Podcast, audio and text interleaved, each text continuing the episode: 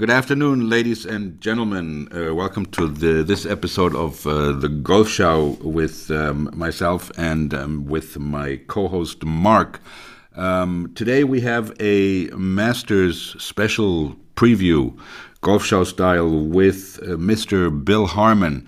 Bill, you've been here a couple of times. We've done a couple of great shows together um, with Jeff Martin um, and mm-hmm. with um, one with Heinz Fehring as well as well about the um, it was kind of like a Hogan trilogy because your dad was um, uh, one of Hogan's few close friends and mm-hmm. for those of you that uh, that have not listened to those shows um, go check them out on our on our page uh, some terrific stuff. Jeff is an absolute, uh, I don't know, Hogan champion that knows more about him than than than anybody I know, and, uh, and and and you, of course, the stories that you shared with your dad. It's great to have you back. Thank you for Thank you. doing this master special with us from early in the morning in the desert in California. Welcome.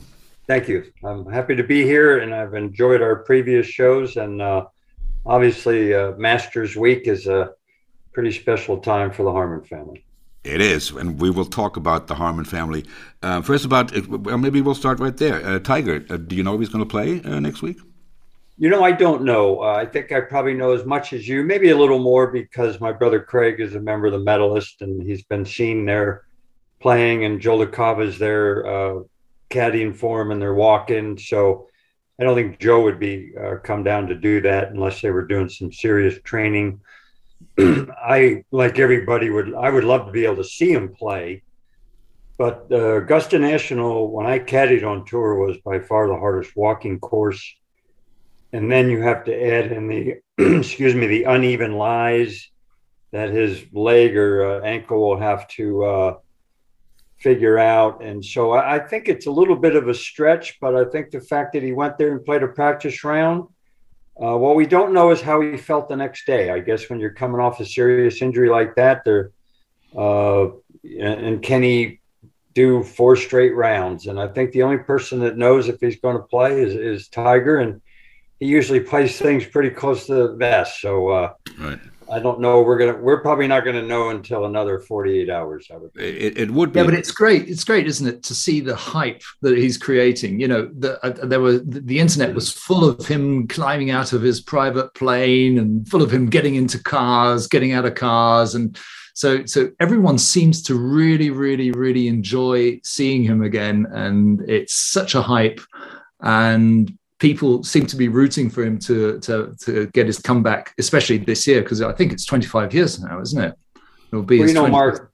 You know, we all followed golf our whole life. There's really um, never been anybody like Tiger yeah. because he come of age in the years of social media and all kinds of different ways of garnering attention.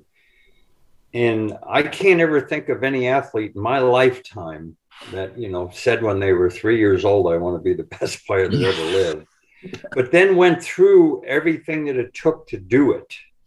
It's one thing to say it, and for him to uh, have that rush of people around them all the time. I kind of understood why he stiff armed everybody because they were in his way of being the best player of all time. And yeah. the other great players didn't really have to deal with all that media attention. I know the double-edged sword without the media, he's not really Tiger Woods, etc. I'm not condoning a lot of the things he's done, but the fact that he did all that, said he was going to do it, and then did it, I thought was just remarkable how he has withstood the the onrush of attention and somehow has kept his focus and uh, kept his eyes to the ground and he's just a remarkable athlete any way you slice it i think. Absolutely and i think everyone would really love him love to see him this week or next week next week sorry absolutely and and, and he always comes out and says well i'm only going to play if i'm in a position to compete. Mm-hmm. um, you know which um, which which for uh, amateurs hackers like mark and myself um, is um, is maybe difficult to understand but um, he hasn't played um, I mean, I'm sure he's played golf. He played in that um, in that father son uh, challenge with his with his uh, with with Charlie. Um, but um, can he just come out? I mean, he hasn't played a tournament, competitive tournament golf in I don't know how long. Can he come out and be competitive his first time out? You know, when he got out of rehab, uh, whenever that was, around 2010 or so, his first tournament was the Masters. Yes. He showed balls all over the course yeah. like he was a seed gun and finished fourth.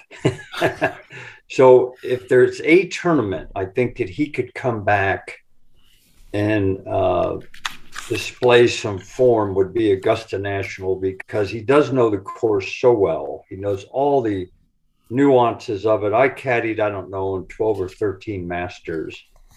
And every pin placement required a different thought process. And he knows all the little things to do there to, to get the ball around Augusta National. So I think if there was any tournament that he could come back in and maybe be um, somewhat competitive, it would be a tournament at Augusta National. Mm. Um, not uh, jumping ahead to maybe a topic for later on um, uh, today, but does Mickelson's absence have anything to do with his thought process here, or not? Not at all. Well, you would have to think that they've always had their little uh, right competition going on. Uh, I would imagine Augusta National, and we all would love to see Tiger there. Uh, it'll be a little bit odd not to see Phil there. Um, I don't know this, but I'm of the opinion that Augusta National uh, rescinded his invitation. Hmm. I don't think it had any. The tour doesn't have anything to do with the Masters, right? Right. So they don't have to invite anybody, and so uh, and I have no inside knowledge of this, yeah, yeah. so I could be 100 percent wrong. But if Phil came, he would be the show mm-hmm. for all the wrong reasons. Exactly. exactly. And I don't think Augusta National wanted that. Wants that to happen. Yeah. I don't think they did. And they have the power to uh, make it not happen. So that's just my gut reaction. I know Butch asked a very close friend of his who's uh, connected there. And if that had anything to do with it, and the guy just looked at him and said, you know, Butch, I don't answer questions about things like this. So uh, I, I personally believe they're the ones that uh, took the invitation away. Mm-hmm. Interesting. Um, yeah, let's and, and c- continuing maybe um, you know. Tiger having a chance after having been absent for quite a while. Let's maybe we'll talk a little bit about the golf course there.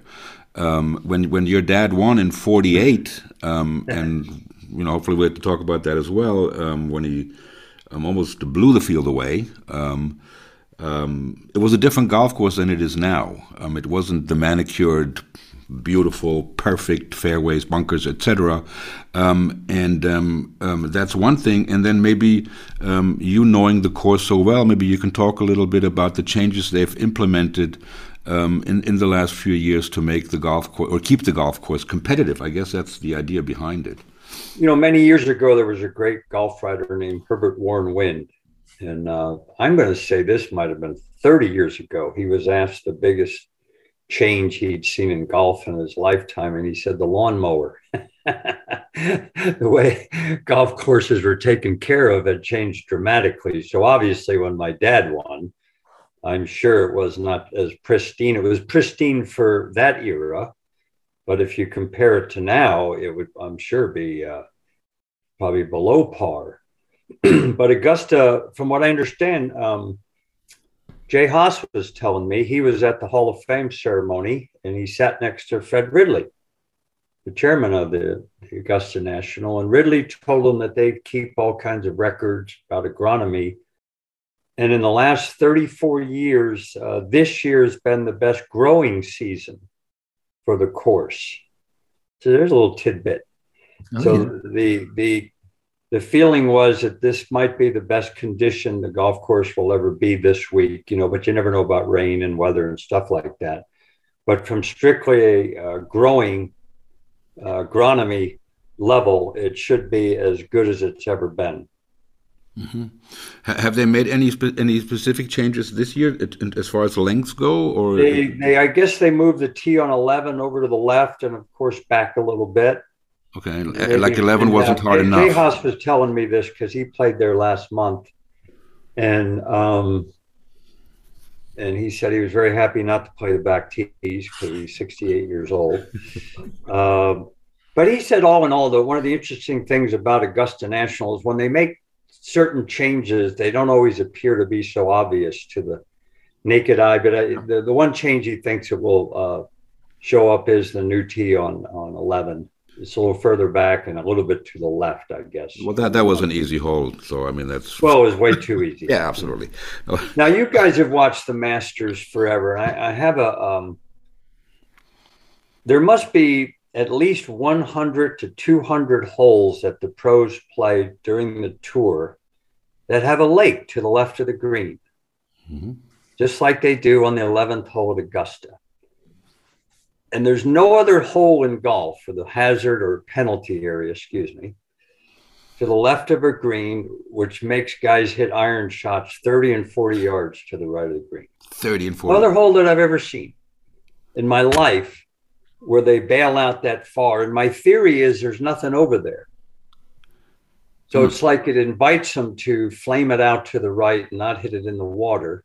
But if they had a little creek to the right or bunkers and it was framed better, mm-hmm. I don't believe they'd ever hit shots that bad. Mm. So I've stood on that hill, not knowing which way the wind was blowing. I've played it, I've seen it, and it's just beyond my comprehension how many balls are 15, 20 yards to the right of a green. And it doesn't happen on any other hole that I've ever seen in my life with a penalty area to the left of the green. I don't, I don't understand it almost. Yeah, it's, I, I never thought of it. And, and it's the best players in the world doing it. Best players in the world. And when we watch next week, we will see guys flame it. We're not talking five yards off the no. green. We're oh, we're talking about. Yeah, with, with, I mean, Larry Mize. Way off the green. Yeah. With Larry six Mize. irons, seven irons, you know. Right. I, I played. I would hit, maybe. I, I, played this golf course called Tour 18 in Houston. I'm sure you're familiar with it. I've heard of it. Yeah. Yeah, where where they have copy and they have copies of. Um, um, the first hole is the 18th of Harbour Town, which you know, you know, you basically just want to go home after that, and then it has then they have 11, 12, and 13 from from Augusta, and I, I couldn't get off that tee on the 11th hole of Augusta, but um, yeah, it's fascinating, and obviously you, you think immediately of of, of Larry Mize. Um, now, um, um, well, before I, you know, I, I do have a question I wanted to ask you about um, about equipment, about the golf ball, and um, well, maybe I'll ask it now. Um, I think it was Peter Alliss, um, the uh, um, our best Europe or our most famous and our most loved European golf commentator who passed away recently, talked about uh, dialing back the ball, and and he compared it to that um, we're not driving the Mercedes that Lewis Hamilton is driving in the Formula One races. Why can't the pros have their own ball? Because a lot of those great golf courses, um, you know that, that that you know and that I know and that Mark know, um, the, the the Open this year at, at St Andrews, you know they're they're becoming not obsolete, but they're not the challenge they were. What What are your thoughts on, on dialing back the ball or keeping those golf courses alive and in the rotation? I think the only entity in golf that could do it would be Augusta National. Mm-hmm. Come up with a uniform ball that doesn't go as far. I think they're the only governing body that has the guts to do it. Yeah, um, the, the, they're ballsy enough, aren't they? oh, I think they could do it though. You know, yeah, I, think, I think they're that, ballsy enough. Yeah, I do too, and I think that it would be interesting if they did do that and let's say this is all hypothetical. They had these balls made and they gave them to the players six months before the Masters so they could practice with them and so it wouldn't be a total shock. Would there be any players boycott the event because of it? Um, but you know, the USGA seems to be talking about it a little bit now. There was an interesting stat. Uh, in 1974, the U.S. Open was at Winged Foot, and the longest driver, the longest driver averaged 275. Okay, 265. Excuse me. In 2020, of the people that made the cut, the shortest driver averaged 287. Mm-hmm. So the shortest driver was 22 yards longer than the longest driver, 74. Now, uh, that says something because the longest driver, uh, by the way, was not DeChambeau, I think it was Matthew Wolff. He was 60 yards or so longer than Jim Dent, I believe it was at Winged Foot. So I know they're better athletes and I get all that stuff, but I think it's gotten out of hand. I'm sorry. And, and when I watch regular tour events, I don't know if it's like this in Europe, probably not so much so because you don't have the weather warm conditions where the ball's going forever. Like you say, it's snowing in Germany right now. Uh, every hole's a driving a wedge, and every yeah. par five is a driving a six iron. And I don't like watching it. It doesn't uh, doesn't do anything. I don't blame the, the players. They, they, it's what they grew up with. You know, it's not their fault. I just think somewhere along the line, the game has gotten out of hand here with this distance. And yeah, even with that, only one person broke par at Winged Foot. I think over was top ten. I think you said something really interesting. First of all, um, you know, if if like a like a ruling body like Augusta uh, Augusta would do that, um, the players would have nothing against it. I'm quite sure.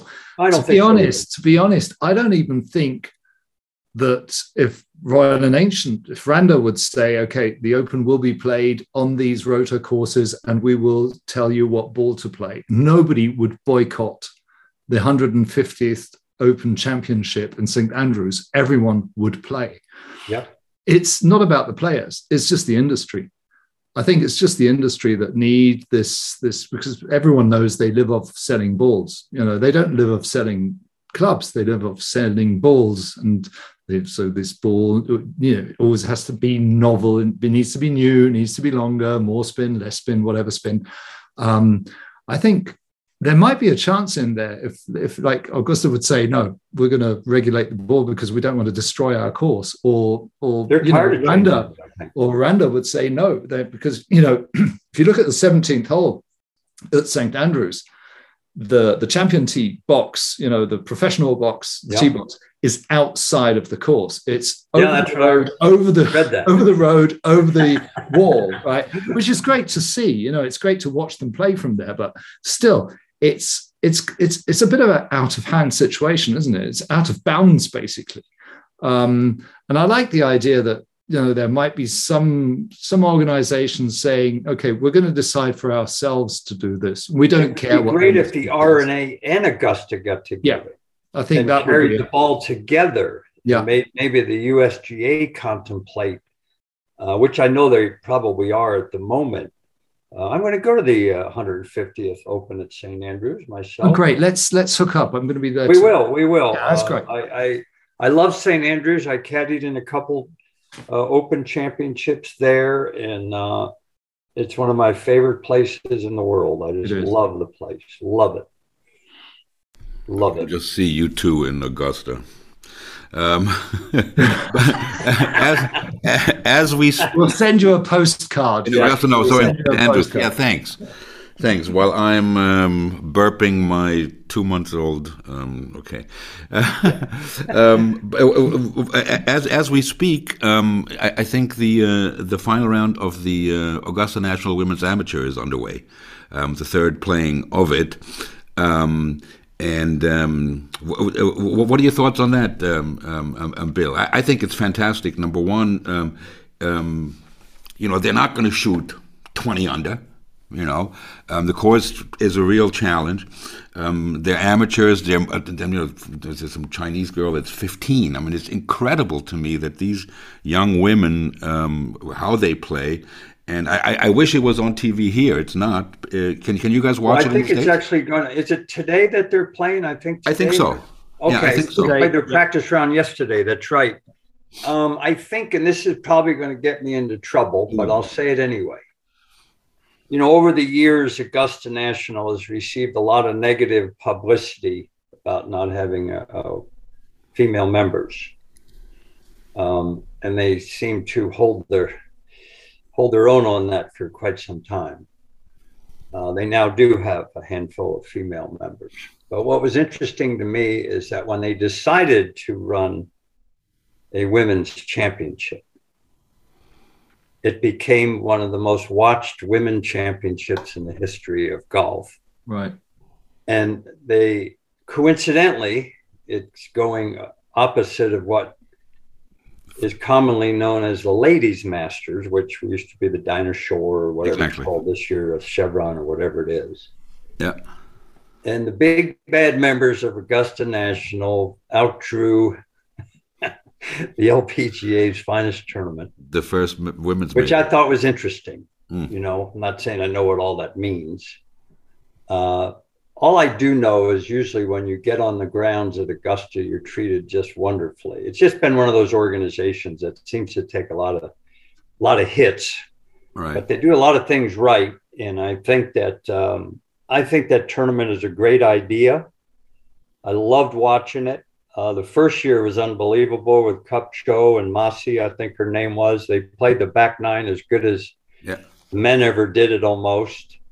And I thought the they couldn't have had a better ending for the first uh, women's invitational there. And one of the members who I played with a couple years ago there said that the membership is ecstatic with the tournament. They love the tournament and they love what it's doing for for women's golf. So I think there's a lot of different layers to that tournament that I find quite interesting. But uh, I think when they decide to put on an event, they know how to put on an event.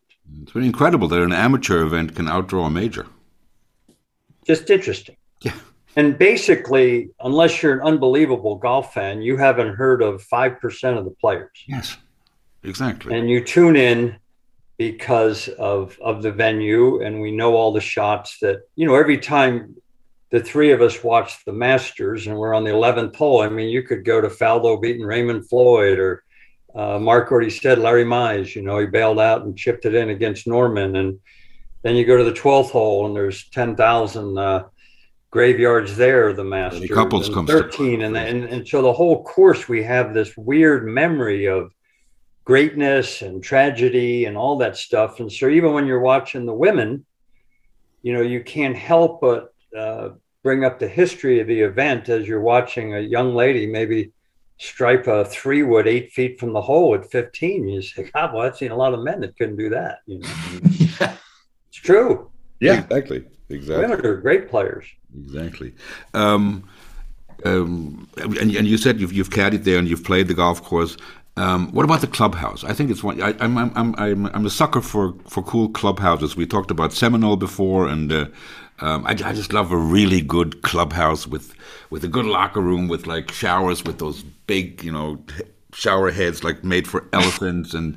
Um, Funny, I think the same way Winged Foot has shower heads like that, and I grew up there. And every time I get in the shower to Pine Valley has a- a Winged Foot shower head for an I elephant. one of you know? those at home. That's a great line. Well, this is this is cool, Frank. We're going to do this special. We're going to do clubhouse rating due to the uh, uh, by shower heads. That, that's fantastic. We're gonna we're gonna we're gonna publish a book on shower heads in clubhouses. That's Well, I great. think Frank. um, if there's any credence to that uh, expression, it uh, takes a genius to create simplicity. yeah, That would be the uh, facilities at Augusta, Mm. because they're not gaudy or conceited. They're just uh, simply beautiful, right. and you're almost taken by the simplicity of it. And um, they, they have a way of doing things there that's very, very interesting. Um, have you heard of this Berckmans Place? That's a little, almost a little city to the right of the uh, Fifth Fairway, Okay. and it's a special ticket for the Masters. And the building itself looks similar to the clubhouse. It has six different restaurants in it Hmm. has a pro shop. Uh, every restaurant has different food. They have miniature leaderboards all over the building, just like, and it's only open during the tournament. Wow. They have two putting greens. I think they're replicas of one is 16. Uh, I don't know what the other one is, maybe eight.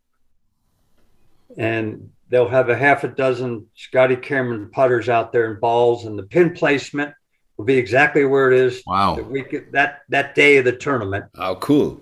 And it's a and it's the most beautiful place you've ever seen, and you don't know it's there when you're on the course. It's right to the right of the fifth hole. Uh, my host drove me through there a couple years ago when I played, and I was with Butch, and it was just beyond comprehension. The Huh. things that they've built on the perimeter of the course that nobody's ever seen and every one of them is tasteful like the clubhouse it's just very interesting the way they um, do things there and um, Well, I mean, just the- you know, a- I know they have an unlimited budget, and I get all that. But a lot of times, people with unlimited budget do big egotistical look at me stuff. right. And Yeah, Well, just, the it seems like the, the- it seems like the opposite of Trump, doesn't it? It's the- total like- opposite. yeah, like the total. It's so under. Everything seems like really understated and It's totally very, very understated. Soft spoken and, and, and, and elegant and genteel, basically. Yeah. See, I don't mind it when a guy screams "You the man" or "Go in the hole" and they escort him off the course. I kind of like that. Nor- Every now I- and then, I think it's okay, you know. But the whole world is waiting. You know what the, the the champions' dinner? What's on the menu? I mean, you know, this is you know, it's incredible. Well, I have to tell you a funny story about that. Please. Um, my great friend Bob Goalby, who passed away Yes. uh, a few months ago, uh, last year was his last champions dinner. And Jay Haas told me the story, and, and Bob was uh, Jay's mother's uh, brother, so real uncle. So Bob grew up in the Depression, didn't have any money at all. Um, when he uh, got on tour, he had $1,400 to his name. And if he lost the money, he was going to go back to his assistant's pro job in Connecticut. He happened to win the last tournament, uh, Greensboro. Uh, needless to say, he never went back uh, to that job. And so he never lost his roots of being poor and what the depression went. And so when my dad would come back from the champions dinner, we normally rented a house. Our first question was, you know, how was the dinner? That was always well, we weren't asking what was served. We were asking who'd you sit next to. Uh, you know, well, I sat next to Jack or whatever. What you guys talk about, or I was with Sam. So last year, Bob was almost not going to make it because his health wasn't good. His son had to help him up the stairs to the dinner. Um, so the family was very happy that he was able to make it to the dinner. So Jay called him up the next day and said, Bob, how was the dinner? He says, the worst food I've ever had. and Jay says, What do you mean? He says, I don't know. They had some beef and chicken and onions and peppers and stuff. And he said, You know, I was sitting next to Nicklaus and I asked him what it was. And he said, Fajitas, you know. and Jay said, Bob, I didn't care about the food. What the hell did you and Jack talk about? You know? so I totally understand where Jay was coming from. But knowing Bob the way I knew him, to him it was a was meal. on his one. And there was a time he never had a meal out till he was in the army in his 20s. Never Mhm. had a breakfast, lunch, or dinner at a restaurant. So he was that poor growing up. So I also appreciated to him, he was worried about what kind of food was Right. served. so it would be interesting what Hideki, who just pulled out of the tournament in Oh. Texas with a bad neck. Hmm So they don't even know if he's going to play it in, in Augusta. So that would be kind of a shame. Oh, that would be. That would be. Mark, you have some um, history with that uh, subject, don't you? Which one? With Nex, Hideki, or with, with, the, with the champions Fajitas. dinner? With the champions dinner. with the neck, that's me at the moment. We'd No, be a good I- I- No, I just think it's a fantastic tradition, and that's that's basically it's it's exactly what you said. Like they have this very very special way of doing things there. Um, you know, all these fantastic traditions, and um, yeah, and I, I I I wrote an article about the Champions Dinner a few years back. Um, because I just I just felt you know world needs to know you know what was served and who served what and and I think Well, when my dad used to go, um, he always said that Hollywood missed the boat with Sam Snead. Sam was actually just a naturally yeah funny Yeah. man. Yeah. And he was funny when he didn't know he was being funny. And he would tell a couple risque jokes at the dinner. And Byron Nelson, who was a very Christian man, he was yes would always say after a couple of them, okay, Sam, that's enough. and all the other masters champions just, ah, don't worry about Byron, keep going, you know. So I mean, just the that kind of little interaction. Oh, the banter must be fantastic. Just imagine all year, these guys. um, yeah. I'm going to tell a story. I'm, I might get skewered for this. One year they changed the speed of the greens or the grass. I was caddying that year. Can't recall what year it was. And the greens were so fast in the practice round, it literally was a joke. Uh, Mark Hayes in the practice round hit a shot four feet from the hole in the 18th hole. The pin was in the back. He hit it behind the hole and he lipped out, and the ball ended up 40 yards off the green. What? So it wasn't golf. So at the dinner, my dad was there, and um, Hord Hardin was the chairman. And my dad said, Palmer, Nicklaus, and Player got up and all expressed their love for the tournament, how much it's meant to them. But if the greens stay at this speed, it's going to look like a uh, putt putt course. It's not going to be a test of golf.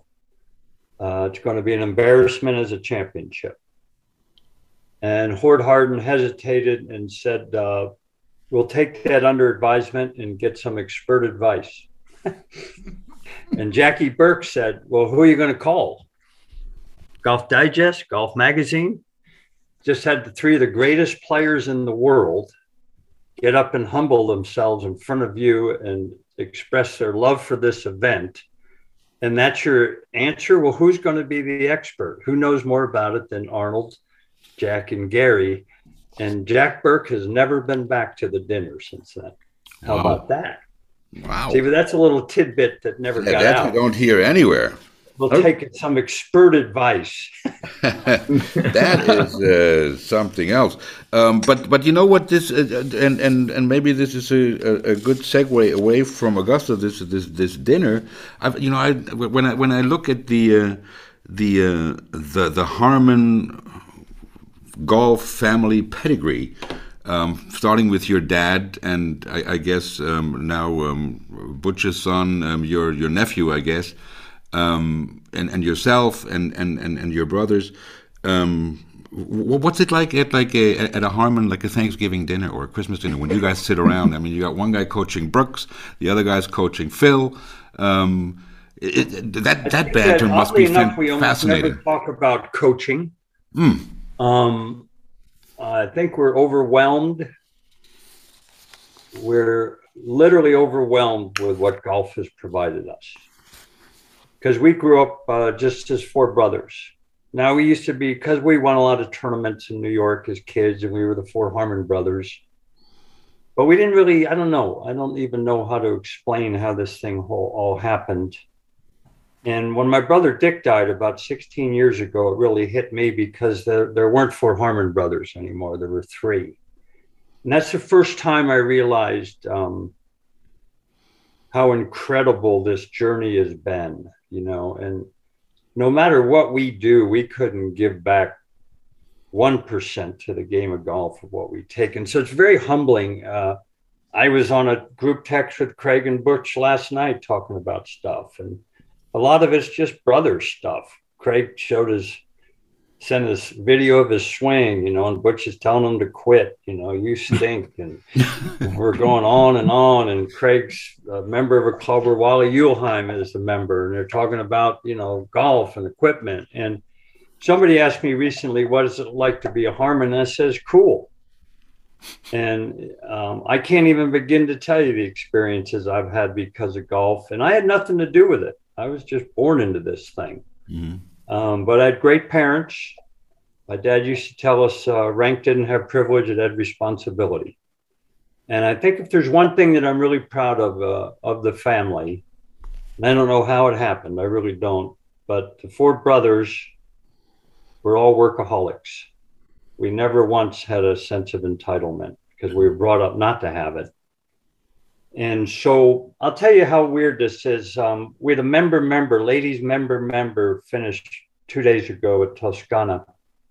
There was a horse race, you know, where the winners of all the flights go out. And I got through teaching. I said, I think I'm going to go out and watch the, the ladies finish. I must have had 30 ladies come up to me and, and tell me how cool it was that I was out there. And I said, I'm just a guy. They go, That's just it. You're not. And I said, Well, that's just it. I am.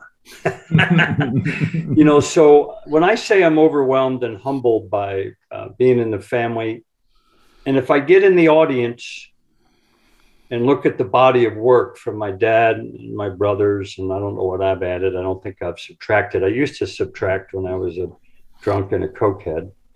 but I don't think I subtract anymore, and that's a good thing. And what Claude is doing now, and I look at this body of work, and it's like, how did that ever happen? There's almost never really been a family other than maybe the Mannings, obviously, have achieved more than us. But when you think about this run that it's been, and now it's, you know, which is 78, I'll be 72, Craig 75, you know, we sit back and it's like, wow, can you believe, can you believe what's going on? This is because we never set out to be different. We just did what we were supposed to do, I guess. I don't know. Did you ever watch golf together? Huh? You guys ever watch golf together? Does that happen? We haven't in a while because we're never, very rarely in the same place. The last time Butch came down for my foundation event, which was great.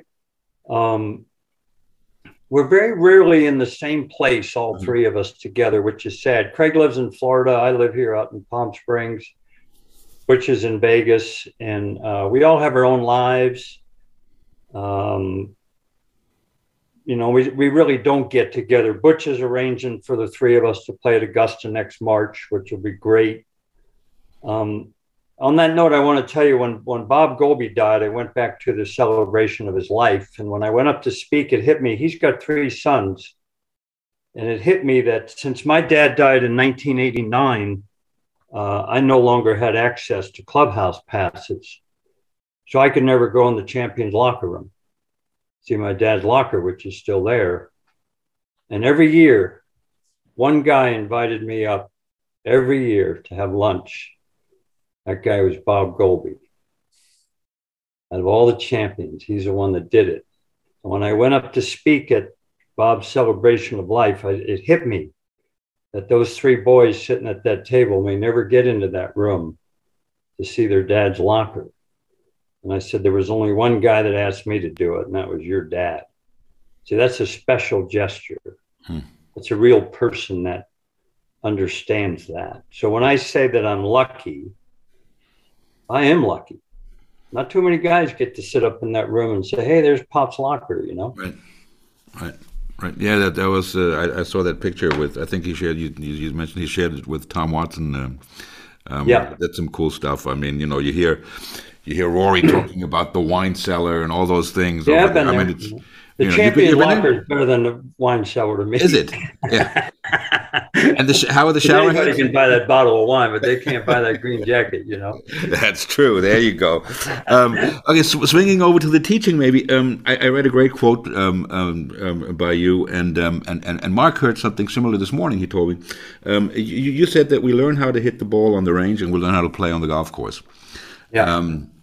maybe you can expand on that a little bit and and um, and and take it to the level of where uh, teaching all right? And when when when instructors talk about golf fundamentals i mean the grip the stance the alignment the posture things like this um, and and and we, we think about these um, lab manufactured swings that we see on tour now a lot of um, you know when, when we look at the 100 best or 200 best golfers in the world everyone has different fundamentals Yep. Everyone has a different stance, a different posture, a different grip.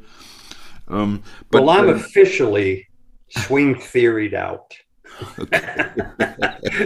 I, I, read that. I read that, and I found that was really fundamentally enlightening. To be well, honest, you know, if you for really... the most part, for the most part, we're putting new fins on old Cadillacs, and so yeah. I like um, um, so if you take the tour, for example, why did uh, Jordan Spieth and Rickie Fowler decide to change their swing in midstream when they were both marvelous players? Now they're going down a rabbit hole they might not get back. So I believe that the range is sterile. There's no sterile. Sterile. Yeah. No, yeah, no scorecard. Hit a bad shot, you bring another ball over. And so we have a, a, society of ball beaters. They don't really know how to practice. But then we go out on the first hole and we hit a nice drive, and the, the, the ball was six inches below our feet. and we've never practiced that shot in our life. And then you go to the next hole and it's six inches above your feet, you know. and so I think there's a, um, my late brother Dick had it right. I think he said the game is four parts. Um, can you hit a golf ball? Short game. But part three and four, how do you manage yourself? And how do you manage the hole you're playing under the existing conditions of the moment? That's Pressure of the moment. Part yeah. of this. So we all play golf. Some days we're on the range and the club feels like it was born in our hands. Okay. And we know we can hit a seven iron 10 yards further than we did yesterday. But the next day we might be stiff and the club doesn't feel right. It doesn't feel right at the top. And we actually know we can't hit this seven iron what we would normally do. Are you able to make that a psychological adjustment and then manage that shot under the existing conditions of the moment? And so I think the amateur golfers that I play with get an F in golf course management and an F in managing themselves and so if I lived in a perfect world, I'd give every lesson on the golf course once they know how to hit a golf ball. Because golf course management, see, I got lucky because um, my dad used to play Hogan back in the 40s and 50s at Seminole. And the game they played, every time you missed a fairway, they threw $10 in the hat. And every time you missed a green, you play that. That was a lot of money back then. Yeah. You play that game with Ben Hogan, you yeah. learn how to play golf. yeah. and so I had that uh, it talked to me. My dad talked about me a lot. I, I remember missing a shot on the 11th hole at Winged Foot one time. The pin was in the right. It was a wedge. I pushed it, buried it in the bunker, and I made double bogey. And we're walking to the 12th tee, and I had the emotional uh, stability of about a two year old. And uh, he said, Bill, you know what the laws of the jungle dictate? I said, No, Dad, I don't know what the laws double bogey, you know. He says, The laws of the jungle dictate that animals that walk with their head down get eaten. And I said, what's I'm gonna, happening? I'm going to quote you. I'm going to quote great you. line. Yeah, it's a great line. It's a great 50 line. feet of green to the left of the flag. You did the only thing you couldn't do. And by the way, it was a pretty good shot. Yeah. It was only about 15 wow. feet offline, see. But you made six because you weren't paying attention to where the miss was. And so then I went on to caddy for Jay Haas, who was never a long hitter and he had golf IQ. It's unbelievable. And the third or fourth tournament I ever caddied for him, uh, if you get to the course, if you play late on Thursday, you haven't had your breakfast yet and you're nine shots behind because some guy's nine under on the course. Mm. This particular tournament, uh, Norman had shot 64. Jay was two over after three holes. You know, so we played three holes and we're now 10 shots back. And we were debating going for a par five over water. He said, "No, this would be the worst worst time to do that." He says, uh, "Every stroke I save today, I don't have to make up tomorrow." Yeah. Yeah he was a 22 year old kid. Hmm. That kid went on to make more cuts than anybody in the history of professional golf, and he did it with his head. And he did with his management skills. He said, if I'm good enough, I've got 69 more holes to have a good tournament. Where right. most people would have gone for it. And if they hit in the water, they make six, now they're gone. And so I, I caddied for a guy that thought the way my dad thought, who learned it from Hogan. Um, you know, Harmons never really did get a good break. Just think if we had any opportunity whatsoever. I said no, this, you didn't have a good I'll share this with you. I was talking to Chris Como, who was ranked number two teacher behind Butch, who's retired. Butch said, geez, just think how far ahead of you I would have been if I was still teaching, Chris. I, I, said to, I, said to um, Chris, I said, you know, you guys are all trying to catch Butch because he's got the, you know, his numbers are there. But not one of you have figured his brilliance out. Not one of you. I said, for one, he doesn't bring a camera to the tournament. You guys got big backpacks. You know, you look like you're going to Vietnam. You got this big 50 pound backpack. You're walking with all this information. So I said, I've never told this to Butch. I've never even discussed it with Butch.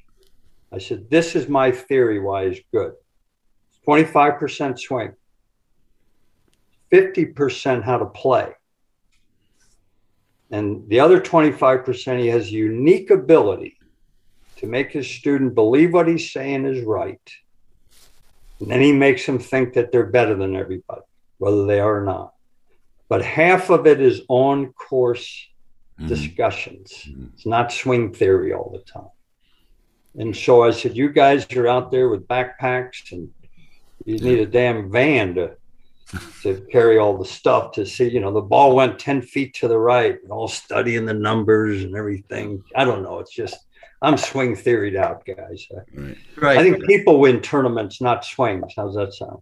That sounds fantastic. There's going to be another quote. Um, let's get back to the jungle um, and steer off teaching for a while. You know, if you're out theorized, you know, steer back Yeah. to the jungle. And there's a jungle out there um, somewhere in the desert. Um, and there's this new tour coming up, and we have Phil Mickelson. I'd like to, you know, sort of delve into and the the whole Mickelson situation with him. I don't I don't really remember what he said exactly, but it, I think it was something like Yeah, those remember. Saudis are scary. Bad guys. Scary motherfuckers. I don't th- Something like think that. he said that. something yeah. like that. Yeah, That's exactly what he said. yeah. I think it, he really did use these two words, which you know, Which which takes balls to say. yeah, say. it, ta- yeah, it takes balls. You know, especially you know taking into account that you can you know get chopped up for less. Um, in an embassy.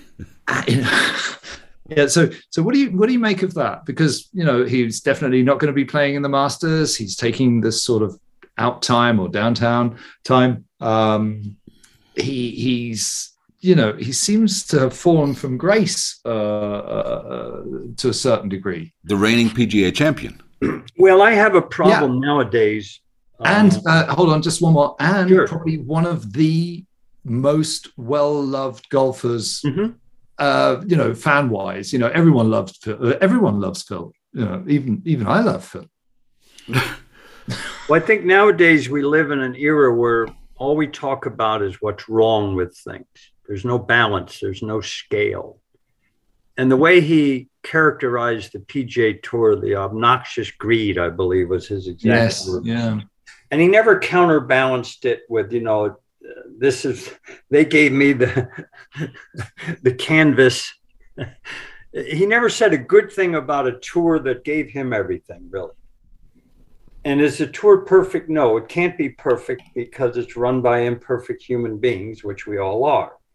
So nowadays we have imperfect people expecting perfection from other imperfect people. It's a hell of a recipe if you can do it. The Saudi thing is uh, uh, very interesting because the golfers seem to get more slack for doing stuff like this. But the, uh, if you go play a tournament in Russia, nobody makes a big deal about it. Or the, the basketball players or women playing in Russia, nobody makes a big deal about it. The NBA in China, nobody makes Yep. a huge deal about it. The fact of the matter is that uh, some of the things that they do are despicable. Let's face it Mhm. Yep. the question to me was asked, what would I do? And I said, if I had the money they had, I wouldn't go there. Yes. I don't know if you, how much money do you need after you've already made all this money. So I would, I would personally not go. Uh, it's always hard to tell other people how to live their lives, you know, and, and uh, I wouldn't do it. But I've gone to places where you can say human rights have been violated. And so where do you draw the line? And, and do I draw the line for everybody on the planet? No, I draw the line for Bill. Um, so I was a little uh, upset that Phil would not bring up anything good about the PGA Tour, and they provided the canvas for him to draw these beautiful paintings. Um, but I think that's systemic of what's going on in the world today. Everything's wrong, nothing's right, and, and I'm just sick of hearing it. Um, I think Phil has, uh, you know, these next two books that are coming out, Shipnuck and Billy. Walters. Mhm. Um, I'm pretty sure after reading these books, no one will ever think the same of Phil. Hmm. And he has been not heard from. Nobody even knows where he is, from my understanding from personal friends. They don't even know where he is. Uh, you know, he must be going through some pretty heavy emotional times because if it does come out, some of the things that I've heard, which I won't disclose because it'll come out on their own time, it'll be a fall from grace similar to Tiger's. Hmm. The only difference is Tiger never said he was a good guy. Mm. Phil has presented a much different Yep. image. Yep. Yep. And um, so I've heard a lot of things that uh, I won't repeat here because it's none of my business to do it. But if 25% of what I've heard comes out, Mhm.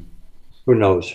We don't know where, you know, Well, tho- tho- I don't two, know. I, I've, I don't know what to tell you about it, to be honest with you. uh, th- those two books are, are, are pretty eminent. Um, the the, the Shipnuck Yes. the, uh, Mhm. and, and the Billy Walters book. Um, I mean, Yeah. I, I, don't think Shipnuck is to blame uh, um, for disclosing th- this conversation. I, I still, every time I think about Shipnuck, I chuckle about him, you know, saying the Europeans have no chance to to win the Ryder Cup against the Americans. Well, isn't that good that he gets beaten up every few years? Right? but um, but yeah, We, we have to win every now and then just to There you go. competitive. just to keep it interesting. You're right, Mark. I, I gotta give, I give, I give. Absolutely.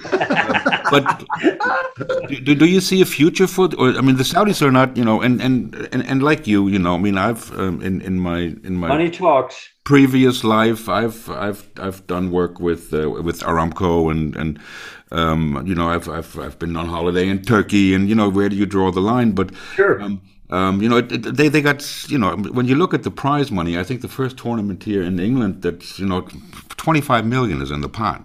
Um, and, and and Norman is also a guy that doesn't give up easily, and he's also not super liked in the United States. Um, do you see a future? Do you see do you see a guy like you know? I mean, Bryson. I mean, they need to have somebody good to make it happen. No, do you do you or do you see just? Yeah, I would out? think that. Um,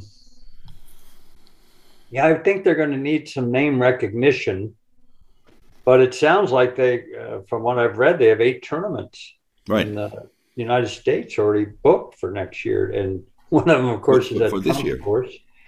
Um, Ian Baker Finch told me something that was interesting. He said it is going to do wonders for the Asian tour. Yeah. if, if it goes. It said it really will. And so, um, you know, money money is a universal language. It seems like, and because I'm I'm not a millionaire, but I, I wonder sometimes just how much you need to be happy or fulfilled. I don't know what that number is. Um, so I don't know. I, I really don't know what to expect from it. You know, it sounds, you know, a little uh, Westwood and Eamon Lynch. Is that his name? They were going Oh, at it Westwood. pretty good. Yeah, yeah, yeah. Yep, Westwood. Yep. And Yeah. He said, "You're the hypocrite. You're working for the Golf Channel that uh, Exactly. televises tournaments in Saudi Arabia and China, Right. but you're telling us what to do." You see. Right. And so they've gone at it back and forth, which led me to believe that Westwood was on board. Exactly. I mean, I conversation led me to believe that he's going to play. And I don't know that. I don't know Lee. Uh. No inside. Um, there's a Jason Kokrak said, you know, Right. If they want to offer me 40 million, I'm going to take it. Yeah. And that way I can retire Exactly. in my mid 40s and I can watch my kids grow up, Right. you know. Right. And so um, I don't know. I don't really know what to expect from it. Most startup leagues in America don't go over, whether it's baseball, football, basketball. They're all they never make it, really. Yeah. But they don't have unlimited pockets too. So Right. they have the staying power. But when the top 10 or 12 people all say they're not going to do it, you know, Yep. I think of all the players that they could get that would create the most interest, I think is DeChambeau. Right. Exactly. Because he plays both parts of the hero and the villain beautifully. Mm-hmm. Yeah. If they, you know, Bryson, Phil, and Westwood. I mean, that would, you know, that that would Pretty be good. Pretty good foundation for. And Yeah. then, and then, like you said, you know, what, what you mentioned about what uh, what uh, Ian Baker Finch mentioned about the Asian tour. I, I totally agree because that's a tour. Uh, number one, uh, and and also the Japan tour. We don't see a lot of those guys because they make enough money to live. You know, when you look at the guys here on the Challenge tour in Europe, Oh, our Korn Ferry, you know, I mean, they're not, you know, They're not making money at all. breaking even. Robert Robert Right. Bland was going back and forth from that, and all of a sudden there he is, got Dustin Johnson Yeah. down two exactly. You know, in the round of 16 or something. Isn't golf great? Yeah, yeah, absolutely. Who do you Golf like? great. No, Who do when you you like? think about it. It is. It's It, just it, it a- is an incredible. incredible sport how people can pop back out of nowhere and come back and uh, because you can't play defense in golf you know i went to the big tennis tournament out here a couple nights you Oh yeah, i saw nadal and young american kid beat him but nadal was hurt and you could see it. But even then just if if a tennis player is much better than the other person they'll win. But in golf it's a you know a stroke is that's nothing. So if you're a one handicap and i'm a scratch golfer we basically would be playing even right Right. well the tour really is uh, uh you know you got plus eights plus sevens and plus sixes and that's it right. and you can't play defense. I can't keep you from making a 12 footer to beat me. And so it, the Richard Blands of the world, i- it's fantastic. Uh, Yeah. Jay Haas was leading the Players Championship, I think, in 05 at age 49. Uh huh. At age 50, he made the Ryder Cup team. Right. There's no other sport really that affords that. You know, Well, just remember Watson. don't lie. Just remember Watson nearly winning the Open a few years back. Uh, Unbelievable. 59 years old. 59 years old, and I was And sitting. two perfect shots on the last hole and just got Fantastic. linked. Yeah. Well, and I was dad- sitting next to people that were virtually crying over that missed putt because it was, but you know, even though he didn't win, hardly anyone can remember who won that year. That's Ooh. correct. Oh, it wasn't And Stewart. most people remember that that feat as being almost as great as his five Open championships. Yes, really. And it probably could is. Remember that more than what? How did he, they couldn't tell you the five that he won? No, no, but that was that was something to behold. Yeah. Yeah. No, Or just just you know, if we're we're talking about greats, just remember Bert, you know, think about Bernhard Langer, what he's doing. You know, See, here's- here's 64 one of years my- old, that guy. Here's one of my uh, pet peeves with golf theory. If I see one more swing of Robert Rock and Anne Van Dam on YouTube, and you never see Bernhard swing or Hale Irwin swing, Mhm. the two players that swings have lasted nearly 50 years. yeah. So you're telling me that Grant Waite's swing is better than Bernhard Langer's swing because it looks better? Bernhard's swing, you can arguably say, has held up more than anybody's swing almost in the history of the game. Yes. So wouldn't that make it a great swing? Absolutely. Um, Van Dam lost her LPGA card, but she's got the best swing in golf. right. Yeah. Yeah. Well, maybe she's not good at part three and part four. Maybe she doesn't know the laws of the jungle yet. Oh, that's that's like really But- fantastic way to bring this to an end. Good. um, yeah, well, we, we, we do want to mention um, uh, your uh, number one, your academy at um, uh, Toscana um, Country Club, and also maybe you can talk a little bit about your foundation. Um, You know, actually, I just teach. Had a big I event. really ha- I have a performance center, but I just give lessons. Um, so I'm just a guy who teaches people to hit a ball with a stick. Uh, my foundation has kind of helped redefine me. Um, I had an intervention done on the night of August 26, 1992, and I haven't had a drink or a drug since that moment. And uh, one of the tenets of recovery is you have to give it back to keep it. And so my wife and I, who was not an alcoholic or drug addict, we decided to start this foundation. Just the two of us. We don't have a secretary. We don't have anybody. It's just our little mom and pop show. And um, after we get through donating this year, in 10 years, we'll have donated over uh, $2 million to homeless shelters, nonprofit um, treatment centers, uh, we're both cancer survivors. She's breast cancer. I'm throat cancer. So we donate to uh, cancer research.